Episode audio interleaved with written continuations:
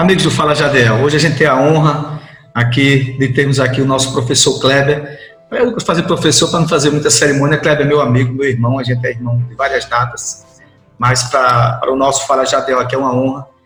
E sempre quando tem alguma repercussão nacional ou de coisas que a gente vê que tem visão de que pode ocasionar para as pessoas, para a vida das pessoas, eu tenho converso com o Kleber, não só é, em questão de rede social, mas a gente debate muito. Kleber é nosso professor de história, é um historiador, um historiador que nosso, né, Kleber tem uma, uma, vasta experiência, é secretário de cultura hoje do município, né, e tem uma visão geral de mundo, até uma visão antropológica. E aí, por que não, né, nesse momento agora que nós estamos vivendo, momentos escusos, fazer, fazermos uma, uma, um parâmetro né, e até uma avaliação com o nosso professor Kleber, da questão do que está acontecendo hoje no Brasil e do que tem acontecido durante a, a relação de humanidade entre as pessoas dentro de um processo, de um contexto histórico. Kleber, querido, tudo bem? Dê a sua palavra aí nessa videoconferência agora. Eu estava querendo fazer essa entrevista com você há muito tempo, você sabe disso. Escreve, vamos fazer essa entrevista. Chegou a pandemia, a gente não pôde fazer essa entrevista pessoalmente, e tem aquela velha deixa que minha mãe dizia: se não faz por amor, faz pela dor. Então agora vamos pelas ferramentas que a tecnologia de informação nos dá. Mas estou com saudade de você, sinta-se abraçado. Você vai ser uma das primeiras pessoas, quando passar essa guerra, eu dar um abraço para em você. Tomara. Tomara. Boa tarde, Jadiel. Obrigado. É um prazer, uma honra muito grande estar participando aqui com vocês e é, dizer que eu fico feliz. Eu espero até que eu consiga é, colaborar com alguma coisa, dar uma, uma visão que contribua para a gente entender esse momento tão complicado que todo mundo está passando. Mas aí, muito obrigado, agradecer a todo mundo que estiver com a gente nessa conversa. E aí é isso.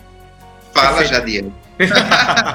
Deixar bem claro, Kleber, a gente está tá gravando e a gente vai colocar nas redes em duas partes né? Uhum. E aí, porque a gente vai ter com certeza muita conversa e não tenha sombra de dúvida que você vai ajudar bastante com a sua visão de mundo que você tem. Kleber, a gente tem aqui algumas perguntas e a primeira eu queria te perguntar o seguinte: é, nessa, é, na sua opinião, dentro de um contexto histórico, dentro do processo histórico pós Segunda Guerra, né, onde depois da Segunda Guerra houve empatia pelas pessoas, por aqueles que sofriam mais, é, de, de, um lado e de outro, pelo mundo capitalista dos Estados Unidos, pelo a, o, o, os comunistas tinham lá a Rússia, mas todo mundo queria salvar alguém. Mas a gente via que, num contexto geral, depois da Segunda Guerra, que teve a questão é, do, do Império Nazista, do Terceiro Reich, e, e, o pessoal começou a observar que aquilo ali era muito mal, né, que discriminava todo mundo, e aquela conversa de ter pessoas só arianas, de sangue puro, coisa e tal, pintou miséria no mundo todo né? até com os próprios alemães mesmo, que não concordavam. É, você acha que a humanidade, Kleber, tem melhorado, tem regredido, tem piorado? Na tua concepção de mundo, é, de uma visão mais ampla, que a gente sabe que isso não está acontecendo no Brasil. Bem, pergunta bem difícil, mas vamos tentar aqui é, fazer algumas observações da meu ponto de vista. Vamos lá. É, o, o, é bom que se diga que a, a, Segunda Guerra Mundial ela vai acontecer a partir da a partir do, do, do da ascensão do fascismo, né? Perfeito. Então, o, os fascismos, na verdade, eu gosto de colocar no plural, porque a manifestação fascista, embora que ela tenha a mesma coluna vertebral, ela tem a mesma as mesmas características, elas se, elas se aplicaram de forma diferente na Alemanha, na Itália, é, com Mussolini né, na Itália, com Perfeito. Hitler na Alemanha, com Hirohito no Japão com, e com Stalin na, na, na, Rússia, né? Perfeito, perfeitamente. Na antiga Rússia. Que, é, então, mas o, o, o, pensamento fascista, ele vai acontecer, ele vai se, se solidificar, ele vai tomar corpo é o momento em que é, o capitalismo não deu certo. Né? Então, a crise de 29 né? A, a, a, crise econômica, geralmente, as crises econômicas são. E a Alemanha momentos... sofreu nisso muito, né? O povo alemão sofreu muito. Sim, a Alemanha lá da Primeira Guerra e a questão da crise de 29, né? Porque a Alemanha saiu da Primeira Guerra muito, muito lascada é, e com uma série de, de, de, de compromissos a cumprir, a, a, se desarmar, a não aumentar exército e a, de certa forma, pagar a indenização aos países pela Primeira o, Guerra. Então... que quando terminou a Primeira Guerra, Kleber, não quero interromper, já interrompendo, quando termina a Primeira Guerra, e aqueles espólios de guerra que foram é, lançados contra, contra a Alemanha, um próprio embaixador americano na época disse que isso aí já seria o pressuposto para a segunda, porque nenhum país do mundo ia conseguir pagar aquilo. E aí quem sofreu foi mais o povo, né? Pois é, então, quando chega 29, 29 é a crise do capitalismo. Um economista falaria muito melhor do que eu, que o capitalismo, ele desde que ele, ele se, se, fundament, se fundamentou enquanto sistema né, é, político econômico e social, o capitalismo é uma própria, um próprio mecanismo do mercado para se renovar. Então, essas crises, elas sempre aconteceram, existem estudos sobre isso, é, de que é, é existem essas crises sucessivas, geralmente entre 20, 20, 20 e tantos anos, é, é, é a fase é, as economias capitalistas começam a entrar em crise, porque a crise é como se fosse uma limpeza do próprio capitalismo. É na crise que os menores caem e que os maiores se, se, se, se, se fortalecem, né? Então, essa, é, essa crise de 29, que vai acontecer em 29, deixou os anos 30 é, completamente arrasado, né? Os países da Europa, o Brasil vai sentir essa, esse impacto também na economia, porque a gente era o que se chamava de economia de sobremesa. A gente vendia açúcar, tabaco e café. O café com leite, falado, né? Economia do café São com leite. Produtos que, na verdade, no meio de uma crise, você consegue viver tranquilamente sem açúcar, sem café e sem, e sem o tabaco. Então, o Brasil vai sofrer com isso. E isso vai levar também a, a República Velha à crise e vai, e vai desencadear a Revolução de 30. Porque sempre, durante essas crises econômicas, existem a, a, o oportunismo político. E no oportunismo político é onde se faz as, as revoluções, as rebeliões as, é, e os, os golpes de poder, né? Então, o, o, o, nazismo, que Hitler chamava de social-democracia, muito espelhado na, na Itália de Mussolini, é, Mussolini era o ídolo de Hitler, né? Então ele, ele de certa forma ele imaginava que iria implantar um regime que nem era capitalista, nem era comunista, é, e que ele dizia social-democracia, quando na verdade é o que veio se consolidar no que a gente chama de, de, de fascismo, né? Que é aquele momento onde você encontra bodes expiatórios, é, pessoas que você acredita que que, que, são os culpados por aquilo, se o ser humano tem esse, esse, esse, essa propensão a, a sempre encontrar um culpado para alguma coisa. E no caso de Hitler, Hitler incentivou é, ódios que já havia na sociedade, ele só incentivou e ele só transformou isso numa política de Estado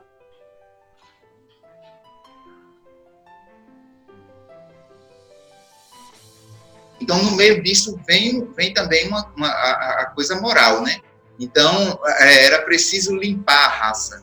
Então, o pensamento fascista, ele tem essa, essa, esse viés de que ele não consegue conviver com a diferença.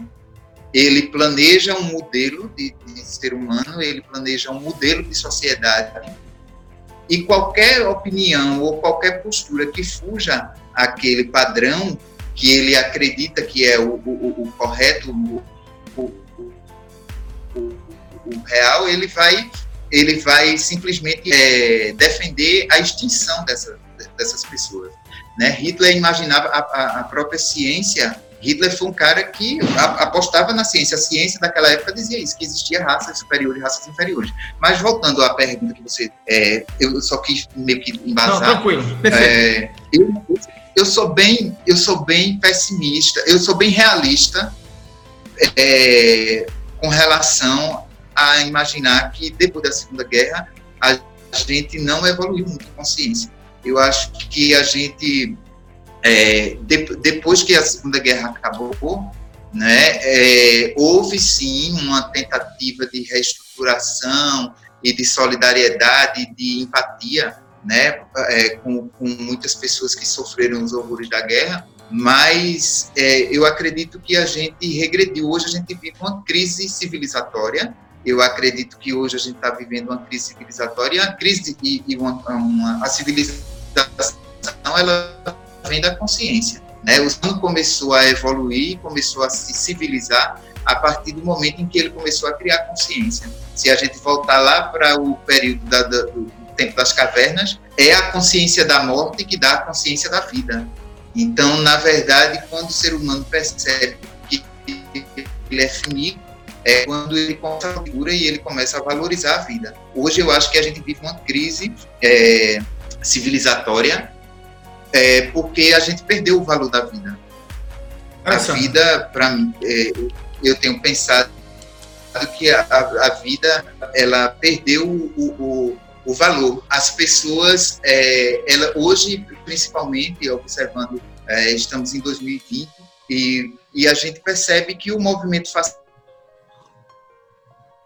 ele está vivo. Embora que muita gente tenha uma postura fascista, mas ela não se reconheça enquanto fascista, ela não, ela não, ela não, não, não, não defende verbalmente e tal, mas ela, ela, ela defende uma, uma postura excludente, uma, uma postura é, persecutória com o, o, pensamento do seu. E a gente está vendo isso muito claramente aqui de crise. Passamos por um momento estamos passando por um momento de crise econômica muito grande de crise política.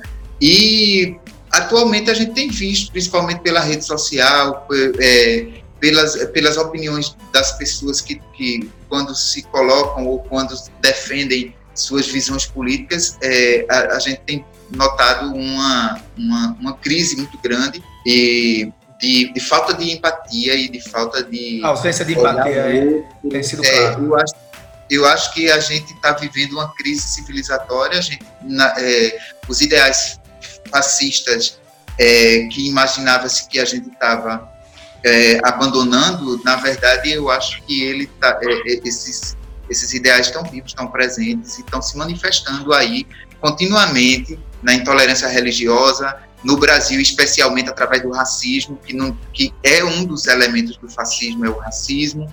É, a gente percebe pela imposição, as, as pessoas querem impor é, suas ideias, a gente percebe que não existe espaço para uma para discussão, não se pensa na coletividade.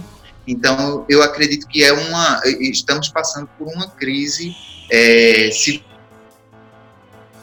e aí, como eu estava colocando, só para fechar, hum. é, a partir da Guerra Fria, as atrocidades e, e os sucessivos golpes de Estado e, e, as, e os sucessivos regimes de exceção, eles vão ser uma marca clara dos anos 50 para cá, não é? A, a, gente a gente percebe que, que por exemplo, é, as ditaduras que vão ser que vão ser colocadas, que vão ser implantadas no mundo, elas vão elas vão é, continuar dar continuidade ao, ao mesmo ideal fascista lá de, lá de trás, não é? Então tanto as, as, as os regimes comunistas é, que, que, que também perseguiram, que mataram, enfim, e que causaram grandes grandes holocaustos mesmo de, de, de, pessoas, isso tudo vai, vai, vai se reconfigurar e vai continuar a existir,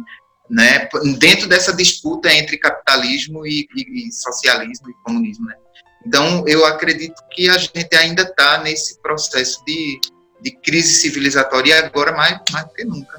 Eu não é. tenho muita a sua, a, a, sua perspectiva de otimismo está um pouco abalada. Ô, Cléber, você falou uma coisa interessante é, dentro desse contexto, e eu prestei bastante atenção no seguinte: é, na sua opinião, você crê que tem pessoas que estão tendo atitudes fascistas, mas que não sabem de, de verdadeiramente o que são fascistas por uma desinformação ou porque no, no, no, íntimo deles eles já têm aquele desejo mesmo diferenciado de achar que é melhor, que pode ser contra tudo e só ele tem razão?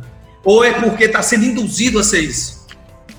Eu acho que existe uma, existe uma indução, na verdade porque a gente tá, tá hoje a gente está usando esse, esse o mecanismo tecnológico para se comunicar, para levar essa conversa, e, e, é o que é o mecanismo que o mundo tem usado para se reinventar nesse momento de pandemia, né? Então a tecnologia, mas a gente está observando que no mundo existem investigações a respeito da influência a partir de fake news, a partir de informações que são veiculadas através, através da internet e que muitas vezes a, a, o, o, fascista em si, ele, ele a, a, pessoa que não tem consciência do próprio fascismo é aquela pessoa que não tem uma consciência sobre a vida. Ela não, ela não consegue, ela foi, ela foi levada a, a a seguir determinadas orientações que, que venha de um campo de, de, liderança e essas informações elas, elas tomam aquela pessoa e ela não consegue mais olhar por outro viés, ela não consegue é, escutar o outro. Né? Isso é bem. Eu, eu acho que a, a influência da internet, é, especialmente, ela tem levado a pessoas tomarem atitudes fascistas muitas vezes sem terem consciência de que estão sendo fascistas. É, né? um... é, o, grande, o grande viés da, da, empatia é você se colocar no, no, lugar do outro. E se fosse eu que tivesse, né? Mas isso é o que não, não, não tem sido não é, tá é, estimulado.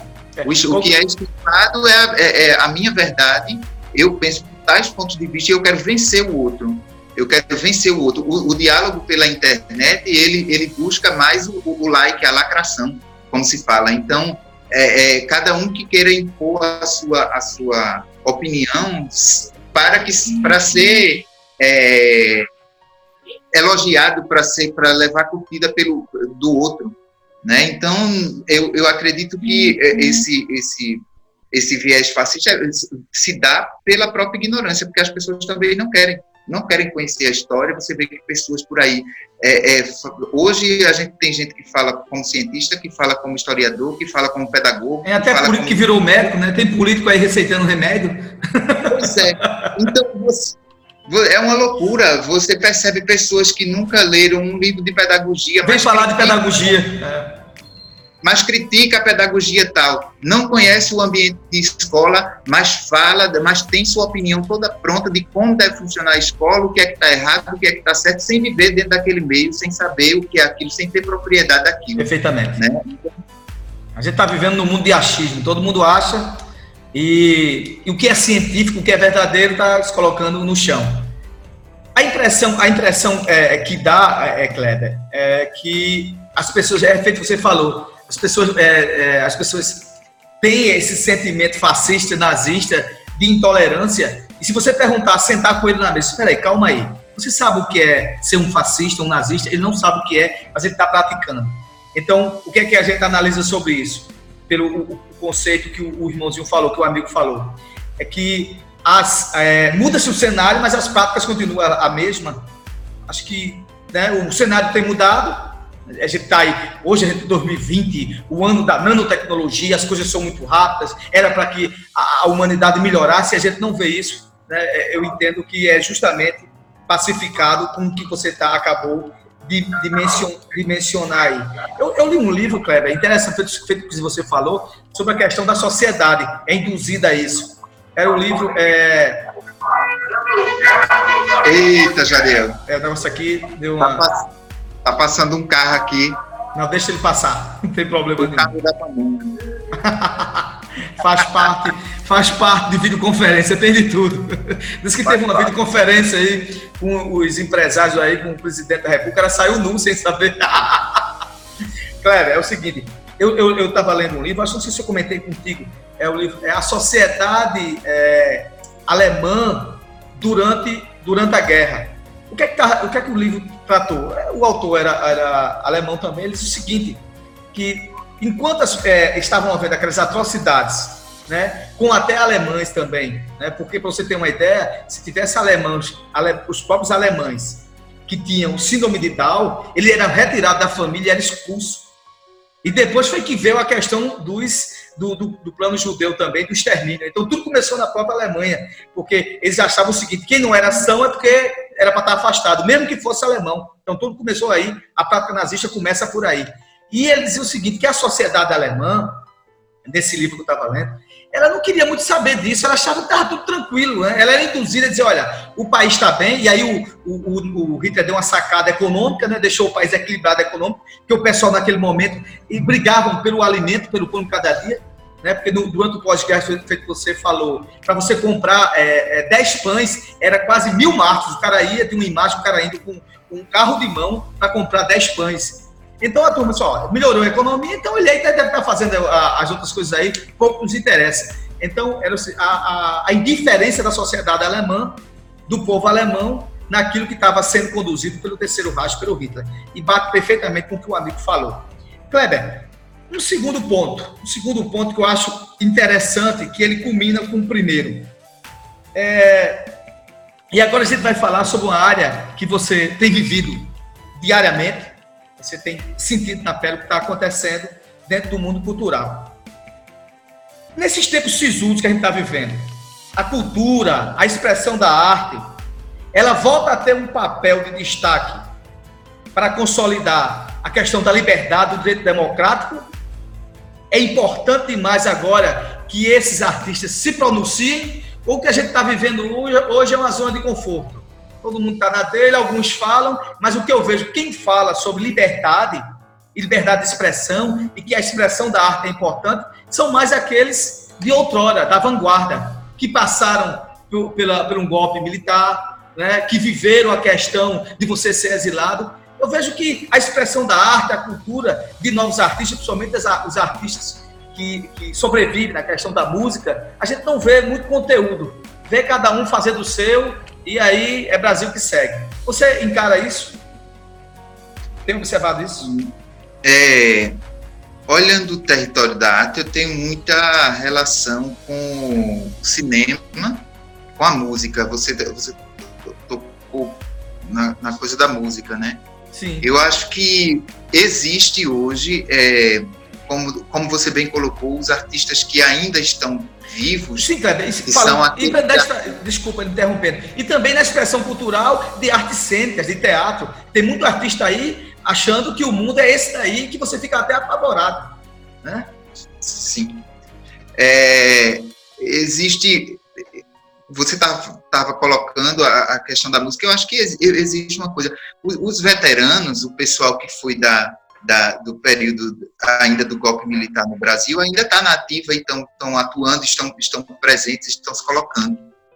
É, existe uma, uma, uma produção, existe uma produção de arte muito crítica, especial, que faz uma crítica da sociedade, que faz e que se coloca é, é, dentro da discussão atual.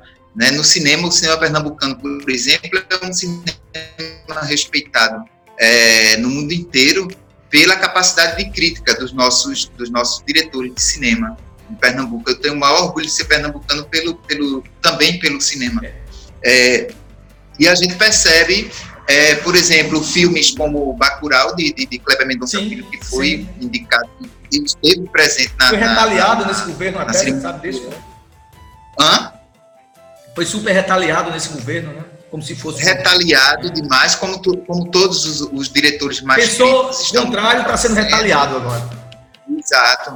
E aí a, a, gente, eu percebo, eu percebo uma produção, existe uma produção é, de arte mais crítica, mais reflexiva e mais é, é, propensa a fazer uma, uma reflexão da realidade existe sim.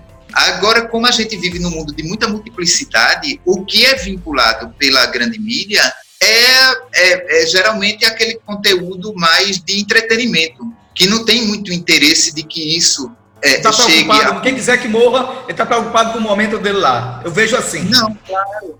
Né? E que você percebe que, assim, a, a, aquela, a, a música mais de, de, de entretenimento, ela tem muito mais espaço mas, por exemplo, se a gente observar dentro do nosso território Pernambuco, dentro do, do país Pernambuco, como, como as pessoas brincam, é, é, dentro do país Pernambuco existe uma gama de novos artistas de música.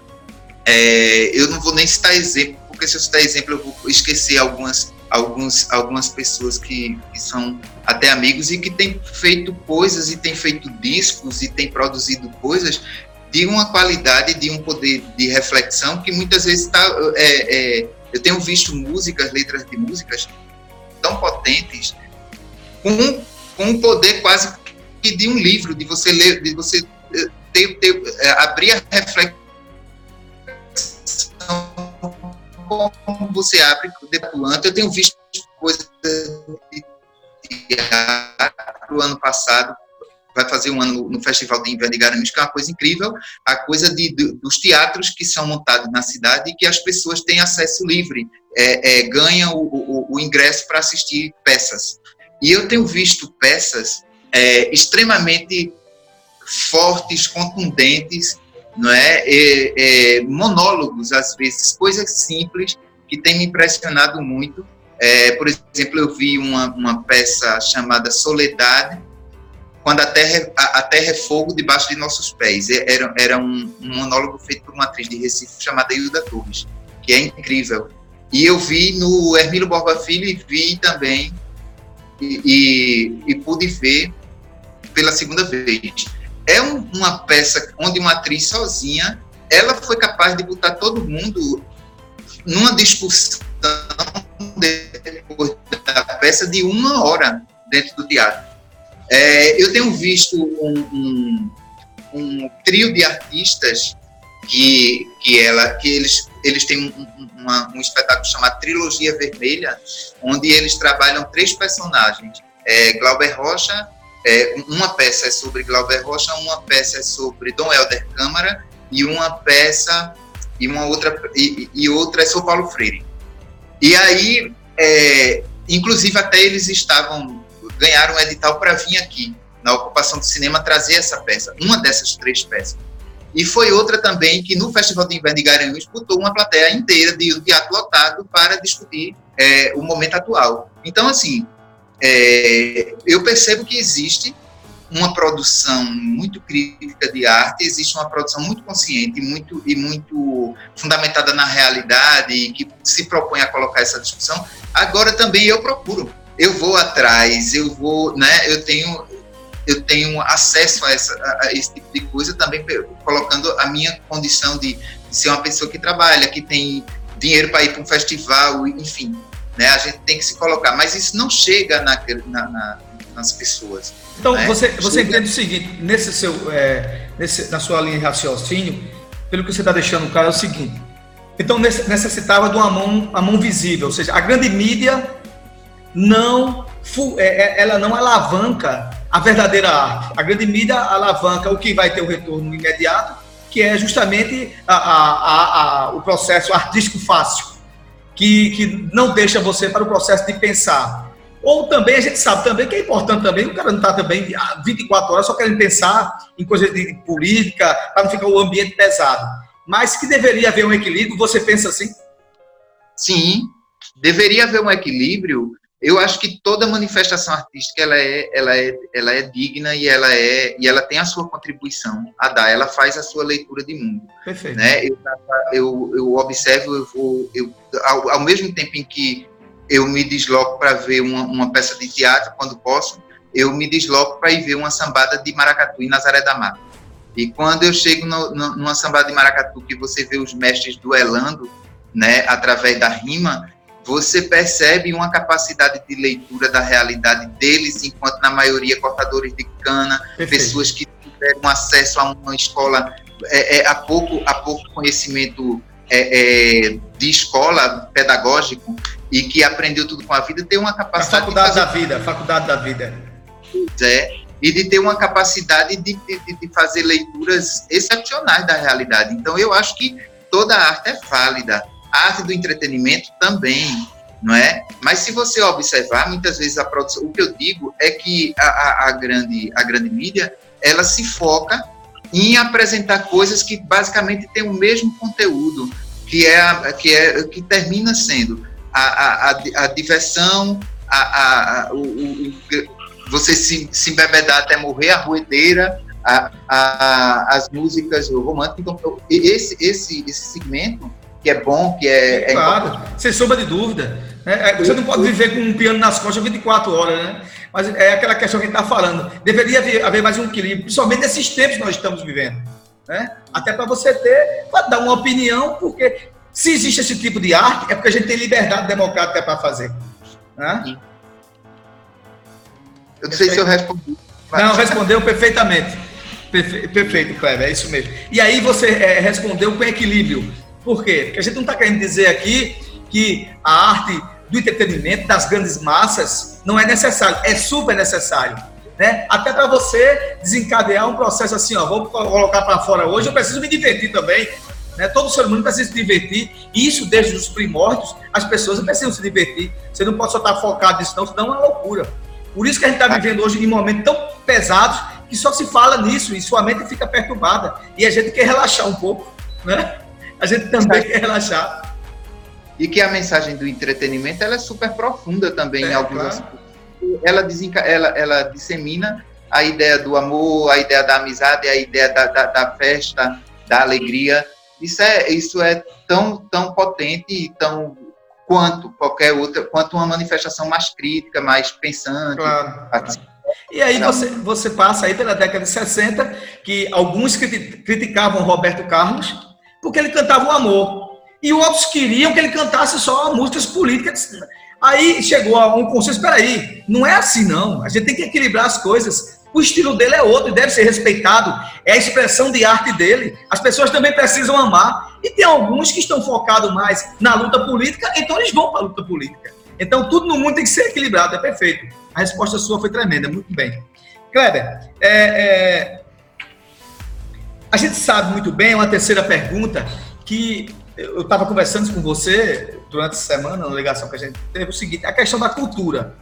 A gente sabe que nesse processo agora de isolamento social, isolamento social no Brasil, vamos nos colocar no Brasil, a gente está numa, numa, numa, curva ascendente, a gente hoje tem, uma média de hoje, 330 mil casos, 21 mortes, é uma coisa amedrontadora, algumas regiões com mais, é, é, é, um impacto mais grave, outros menos.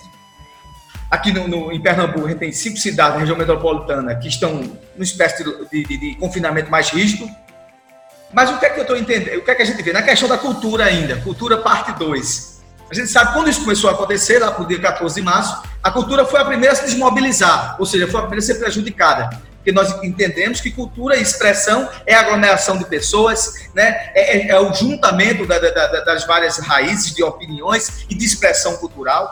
E a gente sabe também que o último a sair desse processo de confinamento vai ser também a cultura grandes shows, shows é, de vários tipos de festas, teatro, cinema, aglomeração, de, isso tudo envolve aglomeração de pessoas. Porque a gente sabe que expressão cultural e arte cultural demanda pessoas, né? Você tá, se você tiver um embolador de coco numa feira livre, né, o maracatu, e se tiver uma pessoa lá ou duas pessoas, aí começou a, a festa, começou o teatro. E sempre tem aglomeração. E é preciso ter aglomeração de pessoas porque eu entendo que a arte precisa de plateia, porque a plateia ela também se faz arte, né? É quase uma troca. Você, se não tivermos uma vacina rápida, você entende que a cultura vai sofrer um baque muito grande, porque por enquanto está todo mundo nesse negócio de live. É novidade, as pessoas vão curtindo. Mas isso não tende a ser depois uma atitude robótica e, e, e, e entrelaça um distanciamento muito grande das pessoas e como é que vai ser isso? Será que a cultura vai morrer se a gente é, tiver aí a médio e longo prazo, não tiver uma vacina para essa situação? Porque eu entendo que depois essa lives vai ficar cansativa também. E para depois essa coisa ficar robótica. Vou ver alguém aí, vou ver uma expressão cultural, vou ver uma orquestra tocando pela internet, vou ver um show, mas depois isso também não cansa e não pode também isso é, direcionar para uma atitude robótica e as pessoas dizem, ah, não quero mais ver, eu quero agora cultura de fato, eu quero presenciar. E se, isso for, e se a pandemia for de médio a longo prazo, repito, isso não pode também haver um baque muito maior no processo de todo tipo de expressão cultural? Outra pergunta difícil, tu tá com toda molesta hoje, né? não, não. Eu sei que você responde. É, eu, a, o processo, como você bem colocou, a cultura foi a primeira que começou a, a, a sofrer com essa, essa questão da, da, da pandemia. E, aliás, Eu vou até um pouco mais para trás. Né? Quando a pandemia chegou. Deu um problema aqui na tua conexão, aí parou exatamente quando a pandemia chegou. Repete é, é, esse contexto de raciocínio novamente. Quando a pandemia chegou. Sim. Quando, quando a, a, a pandemia chegou, o sistema, o, o segmento cultural já estava fragilizado, na minha visão porque o, o governo atual é, reduziu o Ministério da Cultura a uma secretaria. Que não e, funcionou até hoje. Até hoje, houve uma redução drástica, cortes é, muito sérios, num processo que a gente vinha de democracia. Pensa em projetos, esses projetos sejam encaminhados e, e, e sejam aprovados e possam acontecer e, e ser prestado conta, isso tudo já estava muito fragilizado o sistema todo de cultura, é, é, o segmento cultural já estava muito fragilizado por um governo que não tem muita simpatia por esse segmento e que se coloca como opositor a esse, a esse segmento, né? que isso é um viés fascista. É, é, quem, quem discordar da minha opinião, eu estou livre para me colocar. É um viés fascista porque todo regime autoritário ele a primeira manifestação que ele é se coloca cultura. é a manifestação da arte, porque a arte, todo mundo precisa de arte. arte é o ser humano não o ser humano não vive sem arte. E é muito engraçado que nesse momento de pandemia, se muitas pessoas têm observado, é o momento em que a arte tem salvado o nosso cotidiano.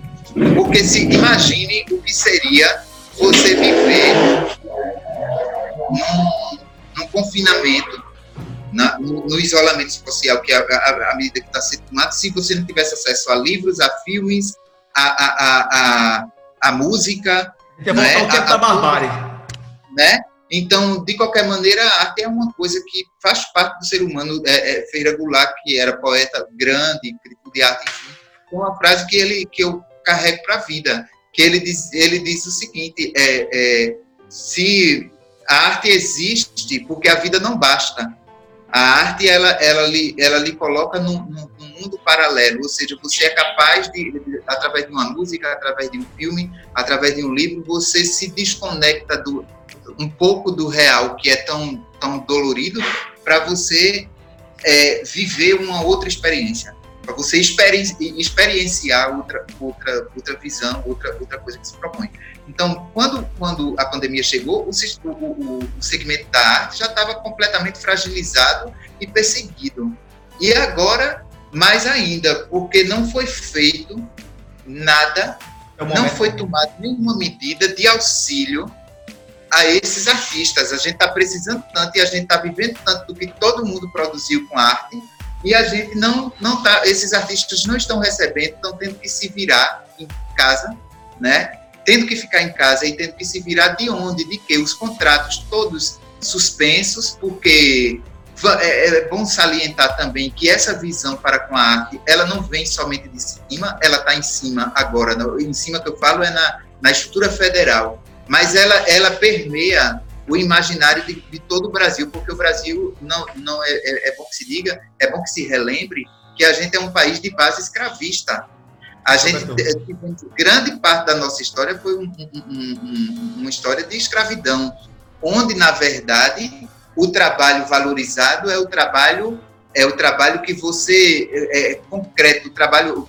valorizado que eu digo assim, você dá você dá a ideia de que uma pessoa está trabalhando quando você vê ela fisicamente, braçalmente realizando aquela atividade. Né? Então, muitas vezes um, um, um, um dono de empresa ele acha que o cidadão que está tá dentro do setor de trabalho, muitas vezes está ali não fazendo nada, está só com, a, o, sentado na cadeira esperando o horário passar, mas na visão dele, aquela pessoa está ali presencialmente, ela está trabalhando.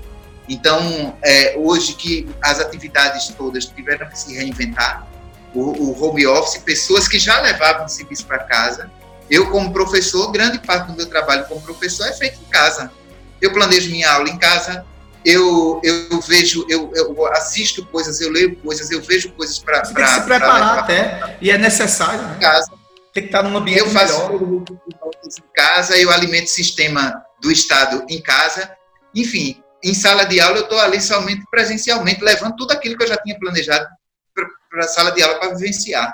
hoje, dentro desse, de, dessa estrutura, né, porque desse contexto que a gente está tá atravessando, é, é muito, é muito o setor da arte mais ainda, porque a arte, como é uma atividade extremamente pensante, a arte antes embora ela, muitas vezes ela se manifeste da maneira artesanal ou na dança ou tudo, mas tudo aquilo é mais, é, é, é mais subjetivo. A arte ela é muito mais subjetiva, mas sempre no Brasil, que é um país de viés escravocrata, isso é considerado vadiagem. Isso é a arte é considerado vadiagem, é considerado coisa de vagabundo, é coisa de gente que não tem o que que o, o, o que fazer, ou que não, ou que tem preguiça de fazer. Ah, não sabe fazer uma coisa, não, não tem capacidade, não tem preguiça de fazer uma coisa, vai ser artista né? Então a, a, é como se o artista ele já é marginalizado pelo próprio pelo próprio contexto que a gente tem de formação enquanto enquanto povo brasileiro é muito recente a, a, a ideia de, de, da gente é, é, valorizar a, a, a arte, né? É, isso é no Brasil isso é coisa dos anos dos anos 30 para cá. 30. Aliás, tem uma história, Kleber, dos anos 30 que né? Quando... Os anos é, quando o samba, quando o é. samba no, no, Rio de Janeiro era como é, é, era ato ilegal, né? E tinha um sambista, eu esqueci o nome dele, e ele para sobreviver, ele estava lá fazendo samba, coisa e tal. Toda vez a polícia chegava e prendia ele. Como tinha um senador da República que gostava muito dele, eu esqueci o nome, depois é, eu vou vasculhar e dar essa informação com os nomes.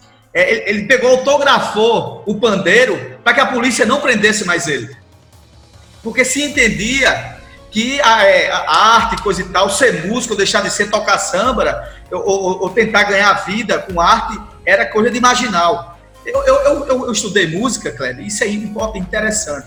Estudei música ali na década de 80, coisa e tal, e eu queria ser músico, eu queria ser profissional de música.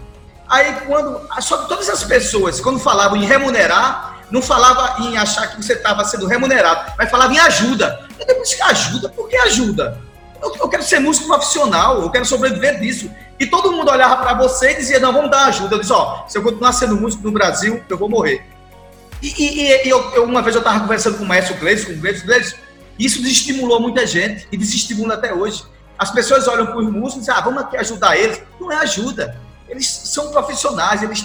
Por quê? Porque eles estão jogando, levando arte para as pessoas estão né? tirando o fardo das pessoas. Tanta gente está ali, chega ali é, com o sentimento ruim, a música ela eleva, ela, ela eleva o seu espiritual. Né? E isso aí que você falou é tremendo. Desculpa lhe incomodar, mas quando você falou nisso aí, sobre o processo de, de, de, das pessoas acharem que a arte tá, tá, ele está intrínseco dentro do processo de escravatura, você falou com propriedade e é verdade mesmo.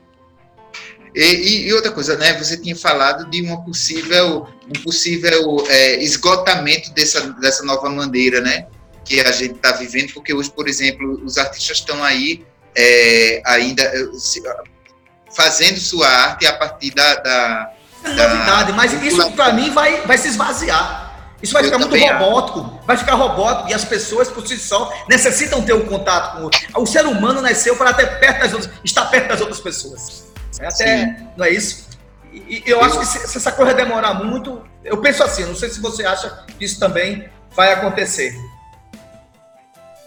Sim, eu, eu acredito que sim, porque a gente vai, é, é, além de ser um, um mecanismo super novo, eu estou aqui, eu talvez eu estivesse conversando, e estou muito preocupado, porque eu fico pensando que você talvez não esteja me entendendo não, porque como eu estou falando e estou me vendo, é uma situação muito difícil para mim, porque não acontece isso na, na, na normalidade. É a gente não se vê, né, é. o, o que está falando. Então eu estou muito, assim, ainda é difícil para mim dar aula nesse, nesse mecanismo, ainda é difícil para mim, por exemplo, estar tá dando, fazendo essa, essa chamada com você aqui, porque eu estou me vendo falar, é uma coisa super estranha para mim. É, se ver falar e... sempre é estranho.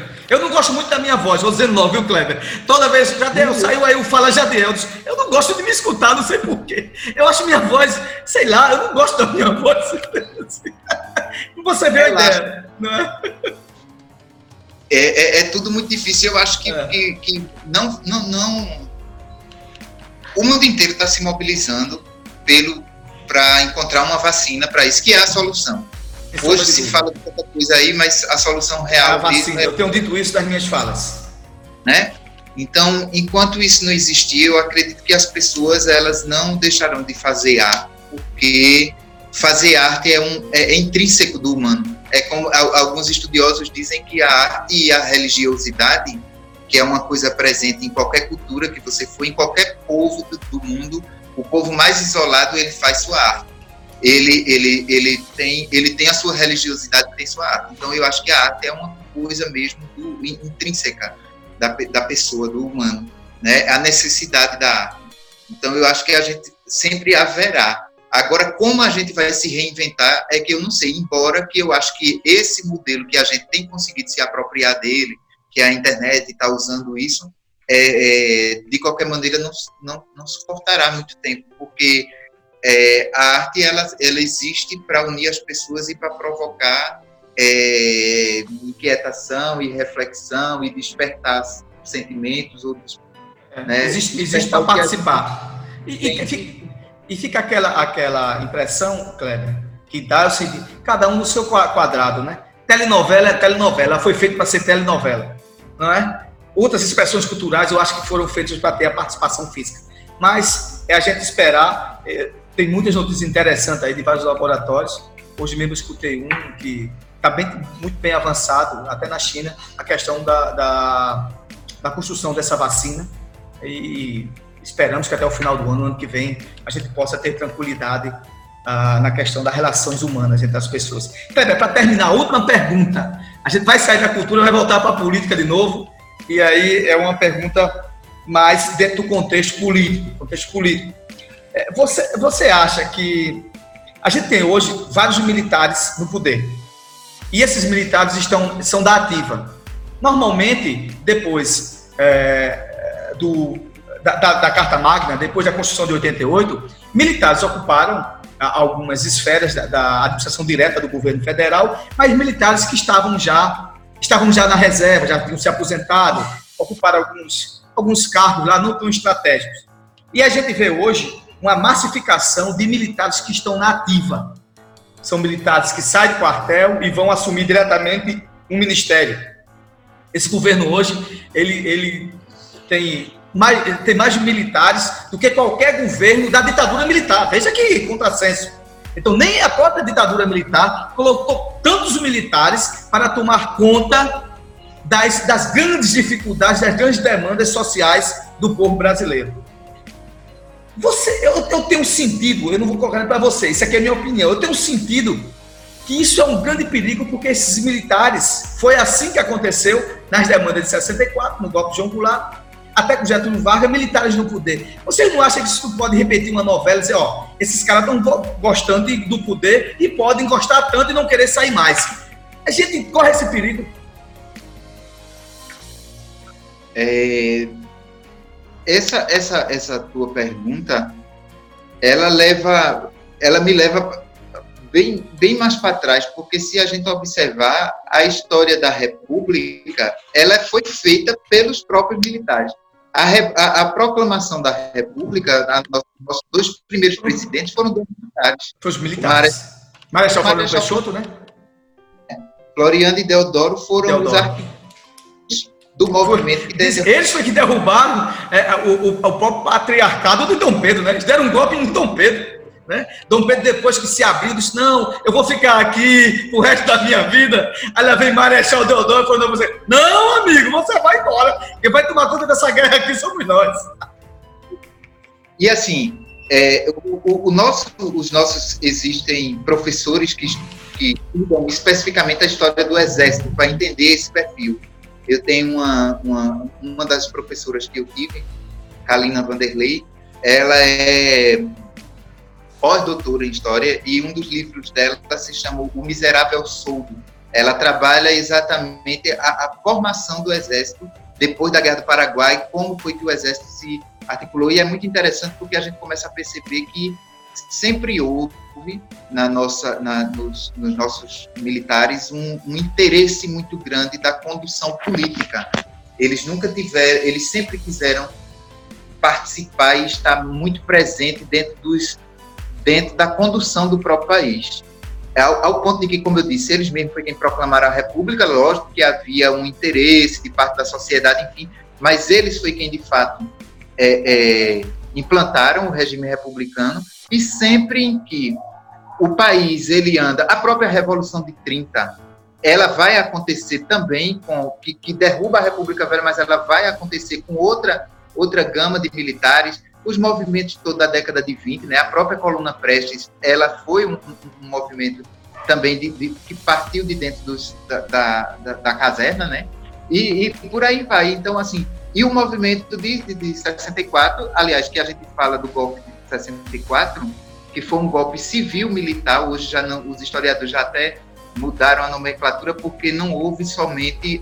A, a, é, existiu uma participação pesadíssima do contexto civil também, de empresários, de políticos, né? Mas tem aquele que sofreu mas, atentado, esqueci o nome dele, que foi quem mais articulou isso.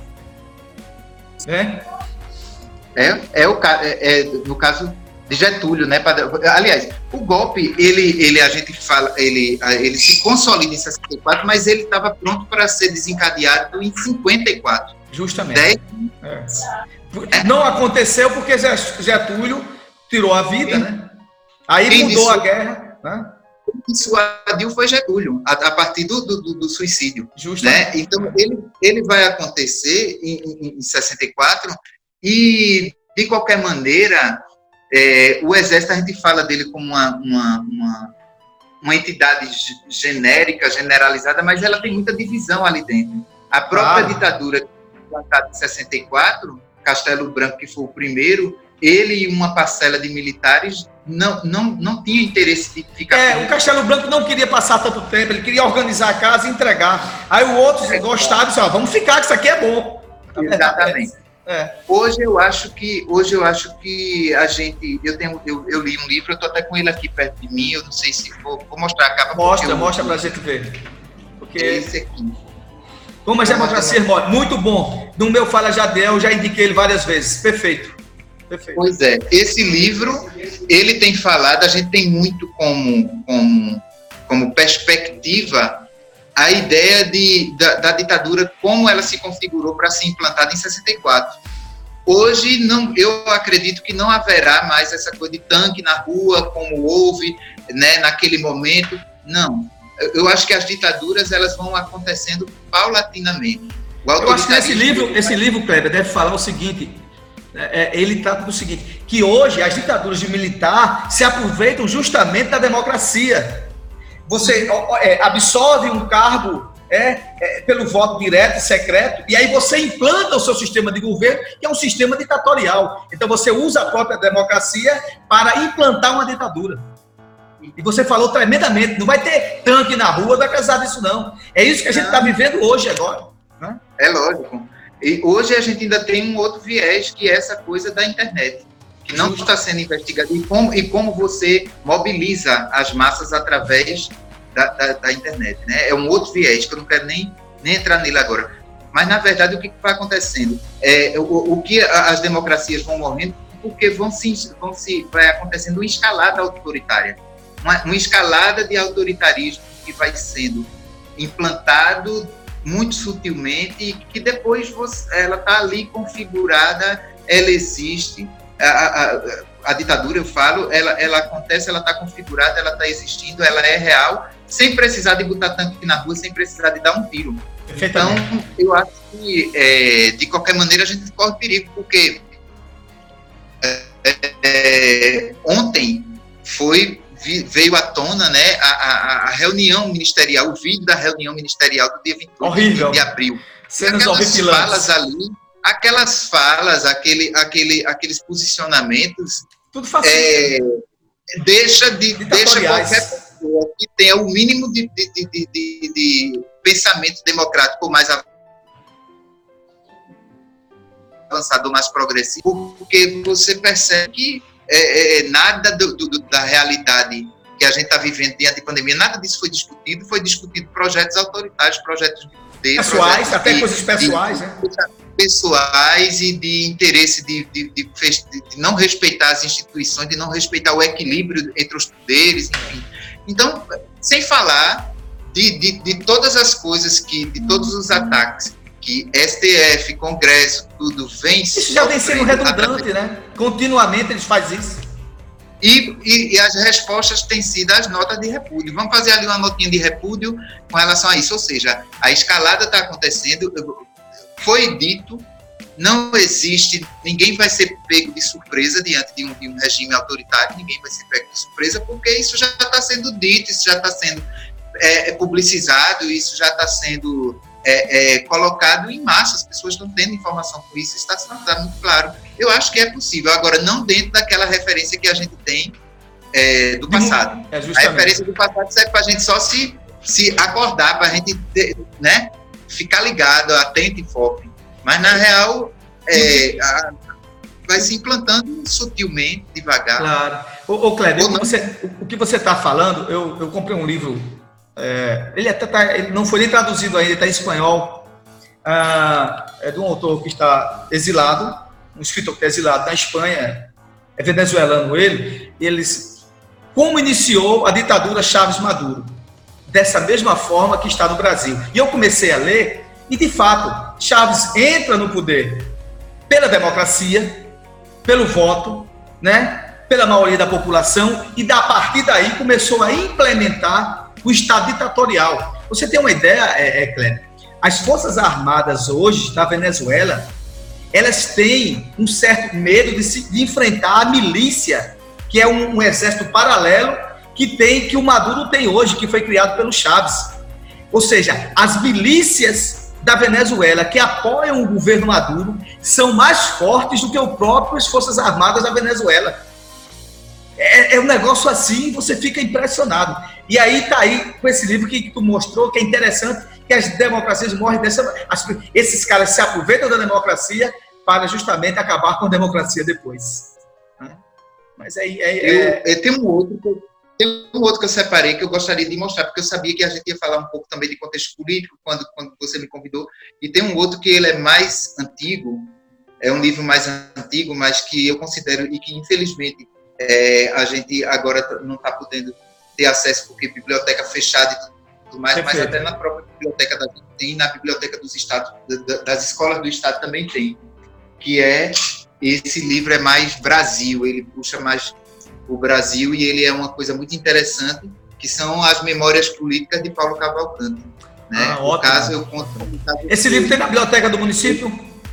Tá disponível? Tem. Quando tem. voltar a reabrir, a é gente... importante, né? Pois é, e ele conta, ele, ele, pelas memórias dele, é um livro de memórias do Paulo Cavalcante, que era um homem super importante da, da, da, da história política do Brasil. e ele dúvida. coloca o nome do livro, é o caso o caso foi. Ele trata da coluna preste até a queda de Arraes. Repita o título de novo, Kleber. Repita o título. O, o caso eu conto como o caso foi. Como o caso foi. Da coluna a queda de Arraes. Então ah. ele, é, para nós pernambucanos, ele é muito interessante porque ele trata especificamente de como aconteceu desde a coluna Preste, que ele era jovem, ele era um, jovem adolescente e acompanhou tudo aquilo. Então ele começa a, a, trabalhar a história de Pernambuco dentro do contexto do Brasil, até a queda de Arraes em 64. Então é, é, é, meio que é a memória dele, ele enquanto militante, ele enquanto estudante, ele enquanto político depois, e, e, tudo que ele viu, mas é de uma maneira muito assim, ele faz uma crítica tanto à esquerda quanto à direita quanto ao centro. Ele show de bola, dá uma, bola. ele dá, ele está muito bacana para a gente poder ter essa ideia de como as coisas se articulam, de como as coisas acontecem. É um livro que eu estou relendo agora também na, muito bem. Ô, ô Kleber, é, você falando aí, e aí você citou o doutor Arraes. Uma vez eu tive com o doutor Arraes e ele, ele, disse, ele dizia a mim o seguinte, que o grande, o, grande, o grande problema no Brasil era vincular e colocar certas placas de tabelas nas pessoas erradas. Ele dizia que as pessoas, quando ele, ele, ele foi governador pela primeira vez, que foi caçado, ele dizia que as pessoas tinham até medo de chegar perto dele, os que iam mais à direita, porque achavam que ele era espécie de bicho-papão comunista, né?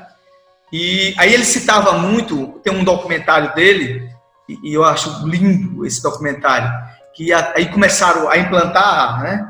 dentro do processo, que quando começou a se é, planejar o BOP 64, e perguntando às pessoas, e aí a gente vê naquela mesma guerra que a gente estava lá em cima, tem pessoas que fazem atos ruins, são fascistas, nazistas, sem saber que são. E aí a gente leva agora para um lado agora de empatia pela humanidade. As pessoas, chegou uma equipe de televisão, é, fez uma pergunta clara. É, Doutor Arraes, era comunista? E o cara estava com um, cigarro tamanho do mundo, sem camisa, com um short daquele de malha, a casa dele atrás só tinha cana, Aí ele disse, o quê? Ah, amigo, aqui tem esse negócio de comunismo não. O que tinha aqui era muita fome. Fome aqui tinha muita. Agora isso. É, é isso foi. Eu, eu, eu, isso, eu, isso foi essa cena tremenda. Eu acho que tu lembra, tem um documentário de rádio que fala disso. E ele contava isso, que eles que. Olha, daquele documentário todinho, ele dizia, o melhor que foi naquela tempo era o Instituto de Guerra que era o IMA. A melhor parte para mim foi aquela, foi a sabedoria popular né? A sabedoria popular, né? olha, eu não sei. Então, ponto. Veja só, até para as maiores necessidades das pessoas, você começa a vincular taxas e placas, a pessoa não sabe nem o que é. Aí você é um comunista, eu digo, o que é comunista que eu não sei o que é? Eu sei que que eu estou com fome. Né? Se, ser, se está com fome é ser comunista, então aí eu sou. Não é verdade? Então, a gente combina com isso aí. Eu quero a palavra está com você agora. Faça, faça suas finalizações. Foi uma honra a gente fazer aqui esse, essa coisa tão esperada. Eu queria muito tempo fazer isso contigo pessoalmente, mas parece que até por videoconferência aqui, né, pela quarentena, ficou mais fácil, que a gente se encontra, não tem como você escapar. Né? E a gente sabe que a gente tem uma vida, Bem, uma vida atribulada, mas faça suas considerações finais, meu amigo. É, teve uma coisa que eu gostaria de ter falado e não, não falei. É, a gente do setor cultural está se mobilizando, porque eu tenho contato com o pessoal todo do, do, do Estado que trabalha com cultura. E a gente está se mobilizando pela aprovação de uma lei de emergência cultural, que vai estar tá em tramitação na, na Assembleia Legislativa do Estado. É, um, é um projeto de lei, APL 1075, que prevê exatamente um auxílio aos artistas que estão parados. Perfeito. Eu tô, eu tô e que existe dinheiro para isso. Esse dinheiro não vai ser retirado da saúde nem de qualquer outro lugar. A gente sabe que esse ano não vai haver São João, não vai haver Festival de Inverno de Garanhuns, não vai haver uma série de outros eventos. Então, por que não pegar esse dinheiro que já existe e, e, e, e dar e repassar esses artistas para que eles possam atravessar esse processo que a gente está, porque o isolamento ainda é o mecanismo que a gente está tá usando, é a única orientação que tem para a gente fazer. Não existe nenhum medicamento, não existe nada foi feito ainda com, com segurança, onde com respaldo científico, onde, onde se possa, embora que muitos preguem por aí, mas se prega de tudo, né? É mas então, assim, a gente está nessa aqui em Pernambuco, todo o segmento cultural, todos os produtores culturais, os, os, os coordenadores de secretarias, os secretários de, os secretários de cultura do estado inteiro. A gente começou a fazer ontem um vídeo para ser vinculado na internet de gente do sertão até o litoral, para tentar é, começar uma campanha pela rede social para que haja uma sensibilização por parte dos nossos deputados em que aprove-se essa lei e que se dê esse auxílio a esses, a esses artistas. Eu trabalho aqui, eu, tô, eu tenho músicos e pessoas do teatro, circo e dança que trabalhavam na Casa, na, na casa da Juventude conosco, que estão tá com seus contratos suspensos e que precisam de sustentar suas famílias e que precisam de encontrar uma maneira de... A gente está super preocupado com tudo isso, a gente tem conversado sobre isso, você também está se mobilizando, está indo atrás e está tá, tentando encontrar uma, uma saída para ajudar essas pessoas, porque é aquilo que a gente fala, né? É, é, aquilo que a gente tinha acabado de falar, em tempos normais, a, a atividade artística ela já é marginalizada, é sofrível, ela, já é, é ela já é colocada como já é sofrida, já é fragilizada. E nesse momento agora, onde todo mundo está consumindo arte mais do que nunca, onde as pessoas estão aí, as que têm que têm acesso a, a, a, a, livros, a filmes, à internet, está consumindo o que, o que os artistas produzem e esses artistas estão em casa com suas necessidades, com suas contas chegando, com tudo, e está todo mundo super preocupado com isso. Então vamos, é, eu quero fazer um apelo também, que quando a gente, eu vou divulgar nas minhas redes sociais esse, esse material de, de pressão com relação aos nossos deputados, pedir às pessoas que também é, vinculem isso para que a gente possa é, é, dar, um, dar um, um, auxílio de qualquer maneira para tentar minimizar todo esse problema que a classe artística e cultural tem passado. No mais, querido, para mim foi uma felicidade muito grande, uma dificuldade terrível de fazer isso, porque a gente está tá começando a. Se acostumando. Vamos, essa é a primeira, ainda haverá outras e outras oportunidades. Não se preocupe. A gente vai estar sempre falando. Para mim, Jadiel, é um prazer muito grande, porque além de qualquer coisa, a gente é amigo.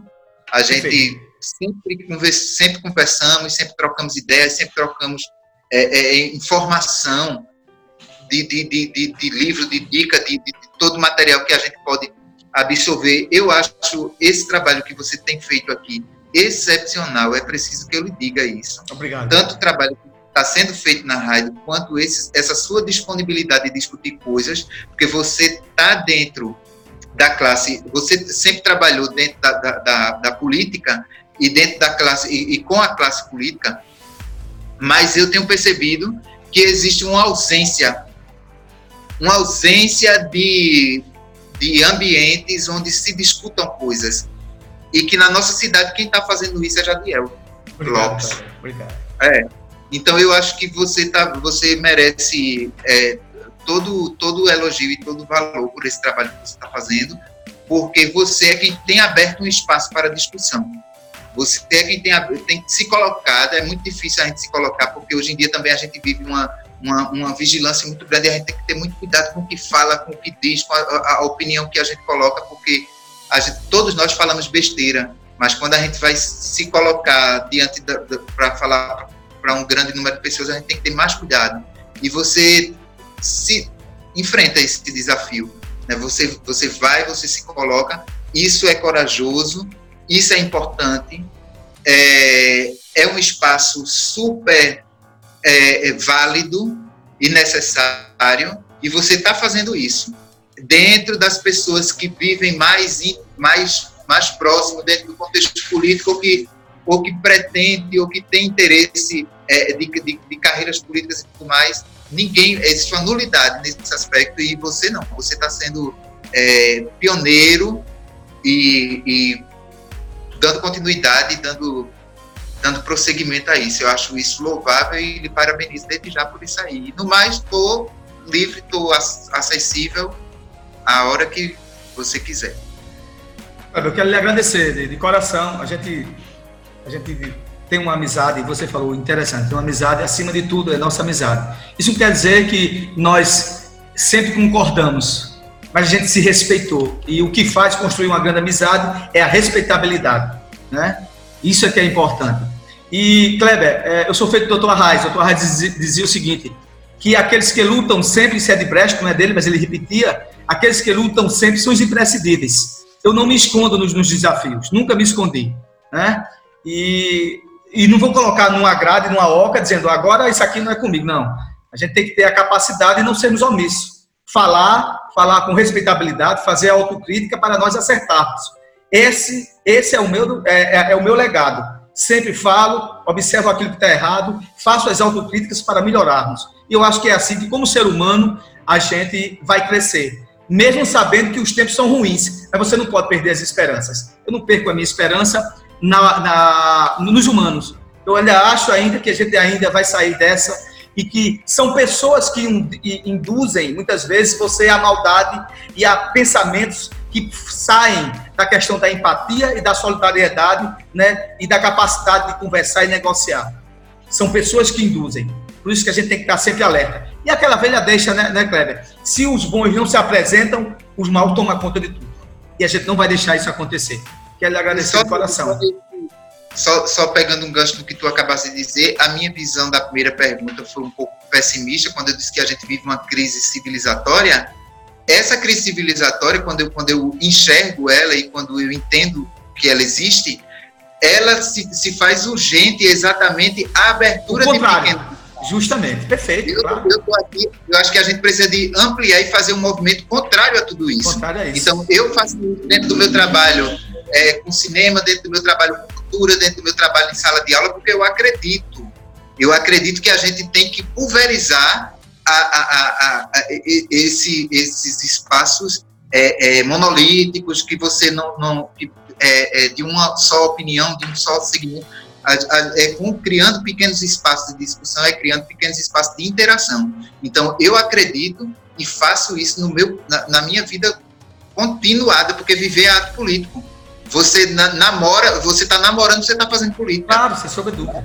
Então, assim, eu, eu tenho essa, essa eu, eu tenho essa clareza e eu procuro fazer. Quando eu digo que a gente está vivendo uma crise civilizatória, eu coloco, eu, eu reitero agora dizendo que justamente essa crise política que exige da gente um, uma postura muito mais combativa, mais firme, né?